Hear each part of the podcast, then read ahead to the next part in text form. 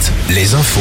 Avec Nicolas Mézil, bonjour. Bonjour Arnaud, bonjour à tous. La journée de demain sera l'une des plus difficiles que l'on ait connues. C'est ce qu'a assuré le ministre des Transports hier alors que les syndicats appellent à mettre la France à l'arrêt contre la réforme des retraites.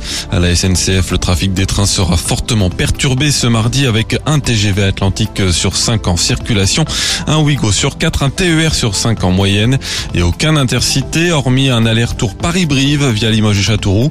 Des perturbations à prévoir aussi sur euh, les réseaux de bus et de trams. Le gouvernement appelle ceux qui le peuvent à télétravailler demain.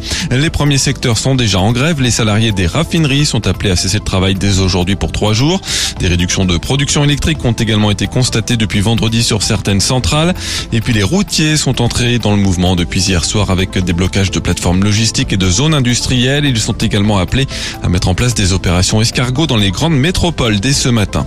L'affaire de la disparition de Leslie et Kevin a connu un tournant décisif ce week-end. On saura en ce début de semaine si les deux corps découverts en Charente-Maritime, l'un à Puyraveau, l'autre à Vierson, euh, sont bien ceux du jeune couple. Les autopsies devaient être réalisées hier et aujourd'hui. Euh, Trois suspects sont actuellement en détention provisoire et mis en examen pour enlèvement et séquestration. Deux d'entre eux pour assassinat. C'est ce matin que le guide Michelin dévoile ses lauréats pour 2023. On sait déjà que le Rochelet Christopher Coutenceau perd sa troisième étoile, tout comme Guy Savoie, l'un des chefs les plus réputés au monde. C'est la première fois depuis 2020 que des trois étoiles sont rétrogradées.